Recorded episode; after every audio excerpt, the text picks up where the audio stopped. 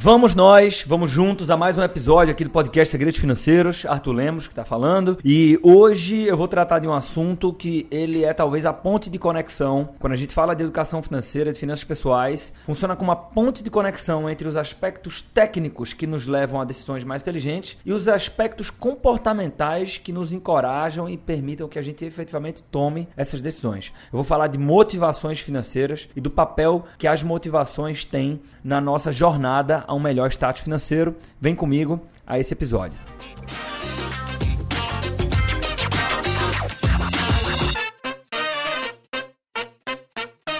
Vamos nós então a um episódio que eu considero extremamente importante, porque, como eu falei na introdução, as motivações financeiras que a gente busca e que a gente escreve, que a gente se compromete com elas, é o que efetivamente faz com que você consiga tirar seus planos do papel.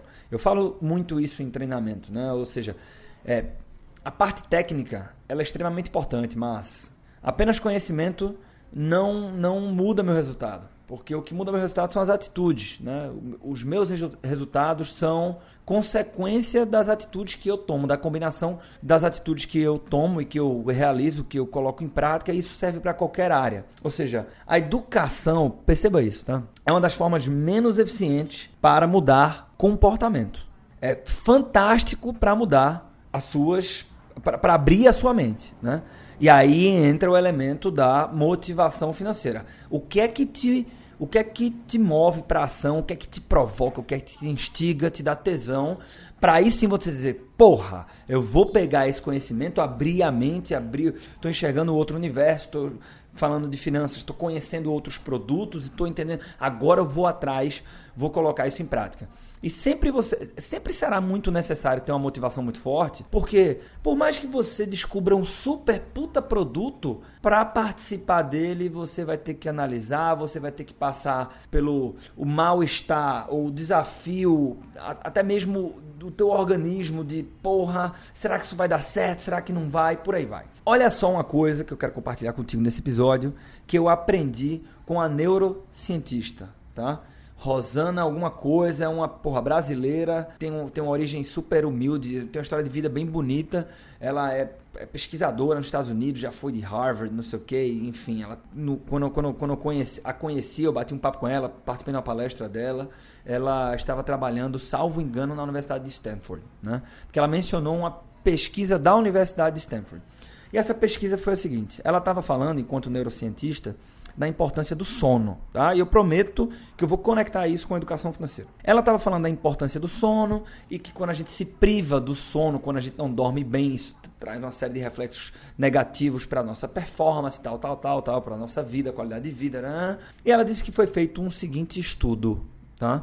Lá na Universidade de Stanford jovens foram privados, e aí, porra, lógico, ela passou lá a quantidade de jovens, todo o detalhe da pesquisa que eu não lembro, mas pra gente aqui nesse momento agora não é, não é tão relevante, tá? Privaram jovens americanos ao sono durante 19 horas. E aí, de, após 19 horas, os caras fizeram eles foram acompanhando e eles perceberam que 19 horas depois, eles realizaram tomografias do córtex frontal, tá? Do, toque, do córtex frontal no cérebro dos caras que é a região responsável por atitudes como tomada de decisão, planejamento e execução de tarefas. Para construir um orçamento financeiro, um plano financeiro de longo alcance, alguma coisa, você há de convir, há de concordar comigo que coisas como tomada de decisão, planejamento e execução são fundamentais. E aí chegaram à seguinte conclusão: o cara que está privado ao sono por 19 horas, ou a, a partir de 19 horas, na verdade, ele começa a perceber níveis de distração nessa região do cérebro dele, equivalente a alguém que consumiu 0,8 gramas de álcool.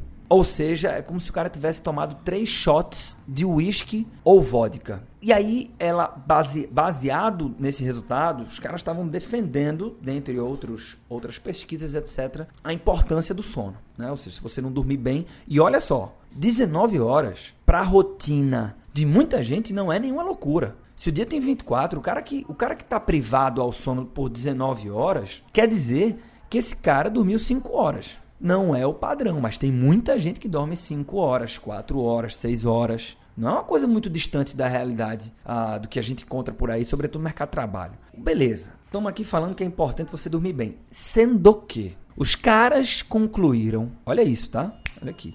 Os caras concluíram que existia uma variável única capaz de neutralizar o efeito da privação ao sono sob aspectos como tomada de decisão, planejamento e execução.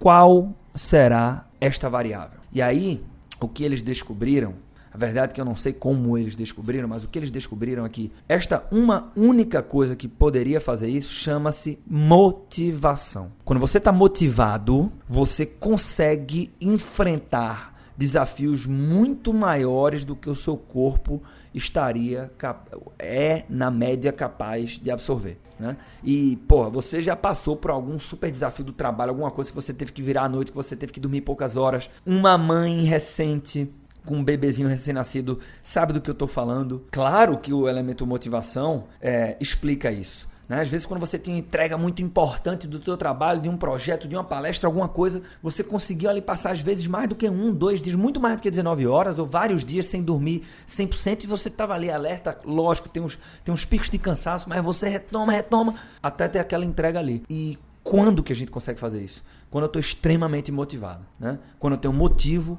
para agir acho que uma demonstração científica do poder da motivação e eu conecto isso com o assunto educação financeira. Porque a gente tem basicamente duas, duas formas de metrificar objetivos financeiros. Eu tenho metas numéricas e metas objetivas. Meta numérica é o que boa parte das pessoas busca. Né? Como a gente tem uma cultura patrimonialista, a gente tem. Eu vou dar um exemplo, tá? A gente tem amor ao tijolo e tal. Até hoje, o termo milionário, que faz referência a quem conquista um milhão de reais, e, e, tem muita interpretação diferente disso. Tem gente que, ah, milionário é ter patrimônio de um milhão. Ah, não, milionário é ter dinheiro disponível na quantia de um milhão de reais. Qualquer que seja a tua referência, o objetivo desse, desse, desse podcast de hoje, desse episódio, não é discutir isso, mas o fato é que o, o termo milionário, que ainda chama muita atenção, é um termo patrimonialista. Tá? Então, a meta numérica ela é muito comum. Talvez mais comum do que a meta objetiva. Já já eu explico o que é, é a meta objetiva. Então a meta numérica é mais ou menos o seguinte: cara, eu queria ter 100 mil reais daqui a 3 anos. Eu queria conquistar um milhão de reais até os 30, até os 40. Até hoje a gente escuta muito isso, né? Então, ah, mas por que, que você queria ter 100 mil reais daqui a 3 anos?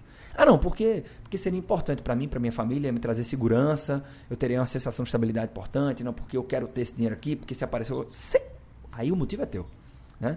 O, o, o porquê de ter o, um, o, qualquer que seja o valor numérico, em qualquer tempo que seja, é de cada um. E aí uma coisa que vai ficar claro também com os exemplos desse episódio, né? e aí você anota isso se você quiser. Educação financeira é um processo individual. Já diria minha sócia. Educação financeira é um processo individual com benefícios coletivos, mas ele é individual. Por isso que eu, por exemplo, não acredito em regra pronta. Tem, e outra coisa, tem muita gente muito boa por aí oferecendo regra pronta. Quer ficar tranquilo financeiramente? Faz o seguinte: investe, pega é, gráfico de orçamento. Tantos por cento para isso, 10% para aposentadoria, tantos por cento para aquilo, tal, não sei o que, não sei o que. Pronto, faz isso que não tem como dar errado. Cara, isso é a maior bobagem do mundo. Porque educação financeira é um processo individual. O que funciona para mim não funciona para você. As minhas motivações certamente são diferentes das suas. E isso, inclusive em família. Eu tenho sonhos individuais e sonhos coletivos mas a individualidade ela sempre será preservada, tá? Agora, o qual é, onde é, por que, que a meta numérica talvez não seja o melhor caminho para efetivamente Veja, de nada adianta dizer que eu tenho uma meta e não, se eu não mudar minhas atitudes, talvez eu não tenha mudança no resultado. Já falando disso. E se eu estou dizendo que eu tenho uma meta, a não ser que eu queira prestar contas para alguém, eu esteja fazendo isso por status. Mas se eu efetivamente tenho uma meta, é porque na maioria das vezes eu quero tirar essa meta do papel. Pô. O problema da meta numérica é que ela não tem muita força com ela. Ah, eu queria ter, ter 100 mil reais daqui a três anos, porque seria importante para minha família. Tá bom, mas se acontece alguma coisa no meio do percurso, o que que acontece? Eu digo, ah, porra, já que isso aconteceu, eu vou adaptar isso aqui, e aí eu vou ter 100 mil reais, em vez de daqui a três anos, eu vou ter daqui a três anos e meio. Porque, porra, eu gostaria de ter daqui a três anos, mas se eu tiver daqui a três anos e meio, também não vai mudar muito a minha vida. Essa é a fraqueza da meta numérica. Se acontece uma crise, entenda a crise, se acontece algum ajuste necessário ao percurso, eu ajusto o futuro para lidar com o presente. Eu ajusto a minha meta, afinal de contas, se eu tiver 100 mil reais em 3 anos e meio, de 3 anos, também eu não vou morrer por conta disso. Ou seja, eu ajusto o futuro para lidar com a adversidade, para lidar com o presente. O que é totalmente diferente do que acontece quando você estabelece metas objetivas. A meta objetiva, ela, como o próprio nome propõe, ela tem um objetivo claro. Não se trata do conceito numérico. Ou seja, eu posso até falar do mesmo número associado. Eu quero, daqui a três anos, adquirir, sei lá, um carro, uma casa, abrir o meu próprio negócio. E para isso eu entendo que precisarei de 100 mil reais. Quando você faz isso e existe algum ajuste necessário ao percurso, aconteceu alguma coisa, teve um problema, um imprevisto, uma surpresa positiva ou negativa que mudou a tua realidade financeira, mudou teu orçamento, mudou o teu planejamento, quando você tem uma meta objetiva, o que acontece? A gente ajusta o presente e a gente enfrenta a crise para preservar o futuro. Exemplo disso. Determinei que no dia tal, daqui a três anos que seja, eu vou fazer um casamento. Se furar o pneu do meu carro duas, três meses antes, um ano antes, quer que seja, eu dou o meu jeito, mas eu não mudo a data do casamento. Isso passa a ser inegociável. Mudar a data passa a ser negociável. Tem muita inteligência nossa, que inclusive a gente leva aos treinamentos, sobre o processo de construção de metas. Ah, lógico que com ênfase para aquelas que são de cunho financeiro, né? objetivos financeiros, etc. Porque o fato é que a gente é muito ruim de desenhar meta. A gente tem sonho e se você não tiver cuidado, sonho vira delírio. Eu posso fazer até um podcast sobre isso. Mas o, o motivo do podcast hoje é destacar a importância. Qual é a grande diferença entre metas objetivas e metas numéricas? É que na meta objetiva eu evidencio aquilo que vai me motivar. Então é destacar o motivo de gravar esse podcast de hoje é destacar a importância da motivação no meu processo de melhoria financeira, no meu processo de mudar o meu status financeiro atual para um status financeiro melhor amanhã. E olha só, o que eu estou falando aqui é poderoso porque eu não estou falando para quem está endividado. Todos nós, aliás, se você está aqui eu posso assumir como premissa que você está porque você gostaria de ter um status financeiro amanhã melhor do que o de hoje. Você gostaria de tirar planos do papel. A gente funciona dessa forma. Mesmo que eu esteja com muita tranquilidade financeira, que eu esteja bem, que esteja com volume de renda que eu acho massa, mesmo que eu tenha um patrimônio interessante, que eu tenha dinheiro investido, mas eu gostaria de ter um pouco mais. Eu gostaria de promover mais qualidade de vida para minha família. Eu gostaria de doar mais, qualquer que seja a sua motivação. Né? Então, você pode até ter objetivos financeiros específicos legal. E esses específicos, eles talvez não sejam coisas que, que mexam tanto assim contigo. Mas, quando se fala de algo mais desafiador, aquilo precisa ser muito importante. Precisa significar alguma coisa muito foda para você. Porque num processo normal de planejamento financeiro, em algum momento do tempo, você tem oportunidades fora da curva, você tem situações fora da curva, você tem pessoas fora da curva. Mas o caminho normal, até mesmo para aqueles que têm a abundância financeira, o caminho normal é que em algum momento do tempo você vai ter que utilizar parte da sua renda, normalmente a sua renda ativa, fruto do seu trabalho, e você vai ter que abdicar de direcionar parte dessa renda para a tua qualidade de vida, para o teu estilo de vida, para os gastos e constituir poupança, investir essa poupança para que essa reserva te ajude a tirar esse plano financeiro, esse objetivo financeiro do papel lá na frente. E isso tem um custo, porque a verdade é que é muito mais prazeroso gastar do que guardar dinheiro, ponto final. Vida real aqui, tá? Aí eu sei que tem um cara que quando consegue virar essa chave, começa a investir, vê dinheiro se multiplicando, isso é muito prazeroso também. Ok, eu sei disso, mas é um momento específico. Na média, é muito mais prazeroso guardar do que gastar. Perdão, gastar do que guardar dinheiro. E para que eu efetivamente trace um planejamento e cumpra esse planejamento, e cumprir implica dizer passar por esse sacrifício entre aspas. Implica dizer resistir aos apelos ao consumo que vem por todas as partes, todos os dias, toda hora. Vem no celular, vem na televisão, vem no outdoor e vem dos meus amigos. É uma pressão social enorme e tal. Então implica em resistir a tudo isso. Eu só vou conseguir fazer isso se eu tiver a técnica, ok, eu sei como construir poupança, eu sei o que fazer com essa poupança para multiplicar o dinheiro. Isso, o que eu estou querendo colocar aqui, esse conhecimento técnico do que fazer com o dinheiro quando ele passa pelas minhas mãos, ele deixa de ser um diferencial. Isso é a condição, pois se você está aqui então, escutando esse episódio, isso é obrigação. Né? E aí eu vou buscar conhecimento técnico. Quanto mais, se eu souber o que fazer com isso, melhor. Agora, isso por si só, você vai ser um expert dos investimentos que não enriquece de verdade. Enriquecer não significa quanto dinheiro que você tem no banco. Cada vez mais ser rico é uma questão de ter tempo e tirar os teus projetos do papel. A questão é que nós vivemos numa sociedade capitalista que essas coisas se conectam. Tá? Então, ter tempo e ter. É, ou seja, o que eu estou falando aqui é que ser rico não é ter coisas, é ter tempo. Mas conquistar coisas, projetos e sonhos e ter tempo se conecta com ter dinheiro na nossa sociedade. Então, sobre essa perspectiva que eu defendo, e essa é a conclusão do episódio de hoje, que você tem que ter conhecimento técnico sim, mas você tem que ter a habilidades comportamentais e sobre este olhar é extremamente importante você ter verdadeiras motivações, porque a motivação financeira, como a, pra, a própria origem etimológica da palavra, né? motivação é o que te motiva a agir.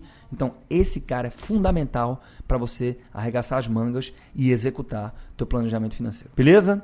Esse foi o episódio de hoje. A gente está sempre falando aqui de investimentos, mas não podemos ignorar os aspectos comportamentais. Até a próxima, um forte abraço, muito sucesso financeiro.